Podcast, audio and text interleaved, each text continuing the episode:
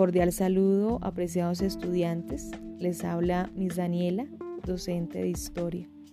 En esta oportunidad vamos a hablar de unas sociedades americanas, unas culturas desarrolladas en Mesoamérica y eh, que van a ser muy importantes para el estudio de la misma historia de América. Vamos a mirar la cultura zapoteca, que es una cultura que se desarrolló en el valle de Oaxaca y su primer asentamiento fue en San José Mogote, el cual ocuparon hasta el año 500 a.C. Posteriormente construyeron sus viviendas en las montañas. La ciudad más importante fue Monte Albán y pues este asentamiento urbano contó con un importante centro religioso y grandes edificios públicos. Los zapotecas tenían una fuerte estratificación social. En la cúspide de la sociedad se encontraban los gobernantes a los que le seguían los comerciantes, los artesanos y por último los campesinos.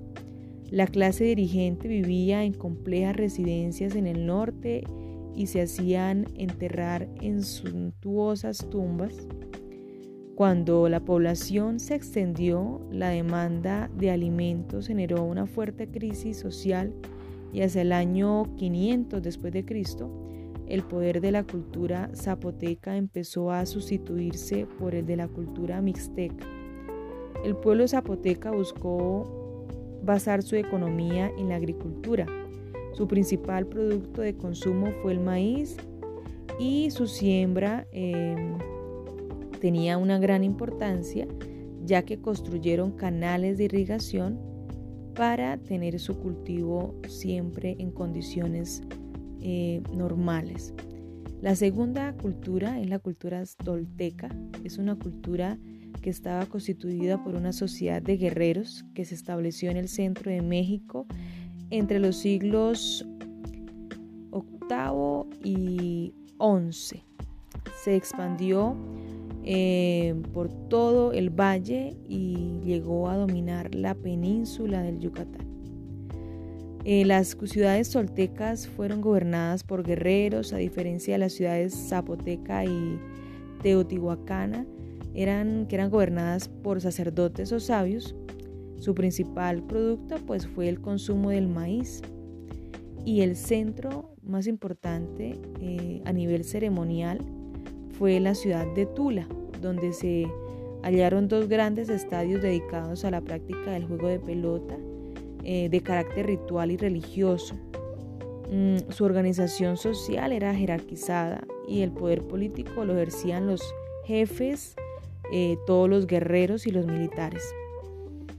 La tercera cultura de las que les voy a hablar en esta oportunidad es la cultura teotihuacana. Es una cultura que se desarrolló al comienzo del primer milenio después de Cristo y se asentó en el centro de México, a orillas del lago Texcoco. Su principal fuente de sustento fue el maíz, aunque también se desató eh, el cultivo del ají. Eh, sus actividades económicas fueron importantes para el sustento, para el comercio, para el pago de tributos. Eh, los tetihuacanos fueron gobernados por un grupo de nobles, de sacerdotes, eh, ostentaban el poder y pues tenían el control de todas las esferas de la sociedad. Eh, y pues en la base de la misma pirámide de esta cultura estaban pues los campesinos. pues es una de las culturas que fue muy importante para todo el funcionamiento religioso, ya que em, se construyen dos pirámides importantes, una para la luna y otra para el sol, comunicadas con una gran avenida llamada la Avenida de los Muertos. La pirámide del sol era el lugar más sagrado de la ciudad. Eh, los guerreros tetihuacanos solían realizar sacrificios en la pirámide de la serpiente emplumada para pedir favores a sus dioses. Además, portaban collares hechos con mandíbulas humanas.